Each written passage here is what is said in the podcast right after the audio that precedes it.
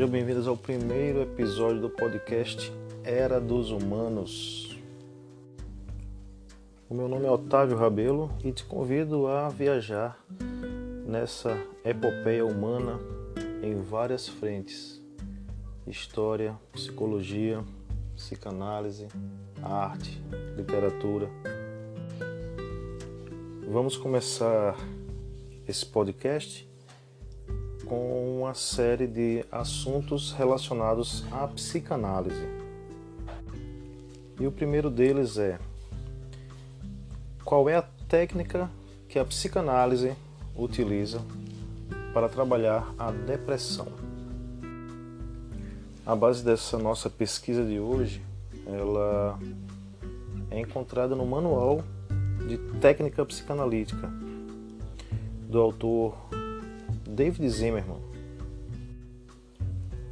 Particularmente é um autor que eu gosto muito pela linguagem. Ele trabalha a psicanálise de uma forma leve, né, de uma forma para quem está iniciando os estudos da psicanálise. A depressão não é diagnosticada por metade dos médicos não psiquiatras e, quando diagnosticada, costuma ser receitada medicação que é considerada até inadequada, como os benzodiazepínicos, que costumam ser hipnóticos e ansiolíticos. A depressão é uma doença que vem crescendo no mundo todo, não só do ponto de vista absoluto, mas relativo também, levando em consideração outras épocas. O David Zimmerman atribui o aumento de casos de depressão às mudanças de perfil de pacientes que procuram o atendimento clínico. É, o mundo hoje parece pressionar os indivíduos a buscarem o sucesso, e não alcançá-lo seria causa de frustração e desespero. Existem três tipos de depressão. A primeira é a atípica. É considerada como uma depressão neurótica, causada por fatores externos ou internos e esse tipo de depressão não reage muito bem às medicações. O segundo tipo é a depressão endógena. É simplesmente causada por causas orgânicas. É um tipo de depressão que responde bem aos medicamentos. Costumam ser unipolares ou bipolares, com fases maníacas. Podem ser desencadeadas a partir de fatores ambientais, por exemplo. E o terceiro tipo é a crônica a depressão crônica. No que se refere ao diagnóstico diferencial e da simatologia, é preciso diferenciar o que é e o que não é depressão.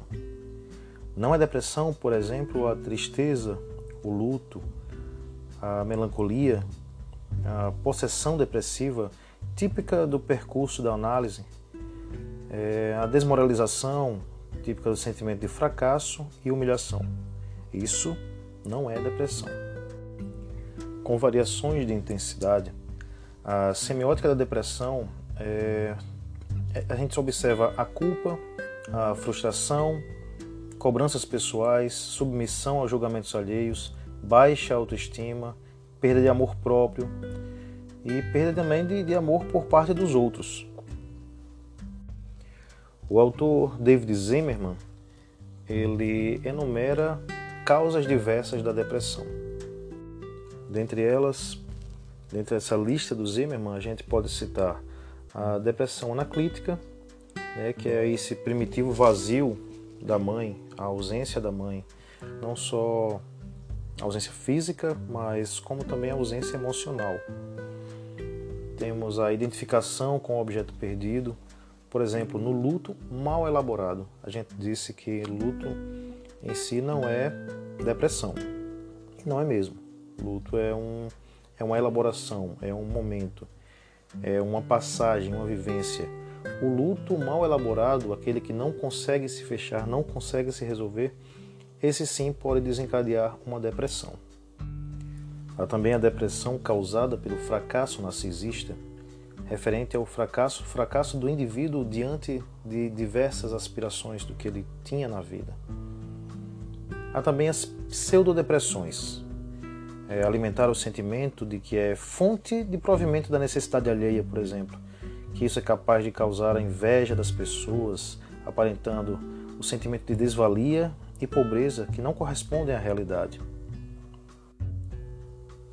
No caso de depressões endógenas, aquelas de causa orgânica e que não respondem bem aos medicamentos, o analisando e o analista tem que aprender a reconhecer e a discriminar as diferenças clínicas constantes e de sinais e sintomas típicos e específicos. Naqueles casos causados pelas depressões, pela falta física ou emocional da mãe, há um estado perente de carência, há traço de rancor, de ódio, de vingança. Para esse estado de desistência, é, o psicanalista precisa ter aquela, o que chamamos de atitude psicanalista interna. É o momento do acolhimento, não tem muito o que fazer. É preciso que se processe o acolhimento, a aproximação do paciente, para que ele se sinta bem antes de poder prosseguir. Nas depressões causadas por perdas, observável que o analisando idealize na figura do analista o objeto perdido. A recomendação é que o analista aceite e que compreenda que esse caráter deve ser provisório. Quando as depressões são oriundas de culpa, é recomendado ao analista verificar o risco da contratransferência. A compulsão inconsciente do paciente pode gerar, como cita o próprio David Zimmerman, um vínculo de natureza sadomasoquista. Cabe ao analista percepção aguçada e o objetivo de transformar o superego tirânico do paciente em um superego bom, como um ego auxiliar, por exemplo. Há um dos casos que eu considero bem interessante de se pesquisar, de se estudar, é, nos casos de colapso narcisista. É, para os casos em que o colapso narcisista ocorre, e não é uma tarefa fácil, é, não é simples ao paciente reconhecer que ele não é a imagem que ele construiu ou que construíram sobre ele. A contratransferência, nesse caso, pode seguir dois caminhos. É, o, se for um caminho normal da contratransferência, servirá como uma bússola empática. Ou, se o, o analista cair em uma contratransferência de forma patológica, é, quando o, psicanalista também tem expectativas narcisistas em relação a ser analisando, é, pode se reforçar aí a sensação de fracasso e frustração. Isso é realmente muito perigoso na análise. Para aqueles casos de depressões resultantes de identificações patogênicas, é, a técnica é promover a desidentificação. O analista tem um papel fundamental nesse processo. A ideia não é que seja uma ruptura, mas um processo dialético. É a forma que o David Zimmerman encontra para trabalhar esse processo. Nos casos de depressão, onde há rupturas com os papéis designados, é comum o sentimento de ingratidão e traição imperarem. Nesse tipo de situação, é muito comum a somatização. É a desgraça do que está por vir. O analista há de manter-se continente, aliado ao lado sadio do analisando. Quanto às já faladas pseudodepressões, o analista precisa manter clara a distinção entre a depressão real e buscar desmascarar a pseudodepressão, é, focando as fantasias inconscientes responsáveis pela estruturação enganosa. Nos casos de medicação antidepressiva, a saber, medicamentos acompanhados de terapia. Em crianças e adolescentes, outros cuidados, inclusive com a questão dos fármacos.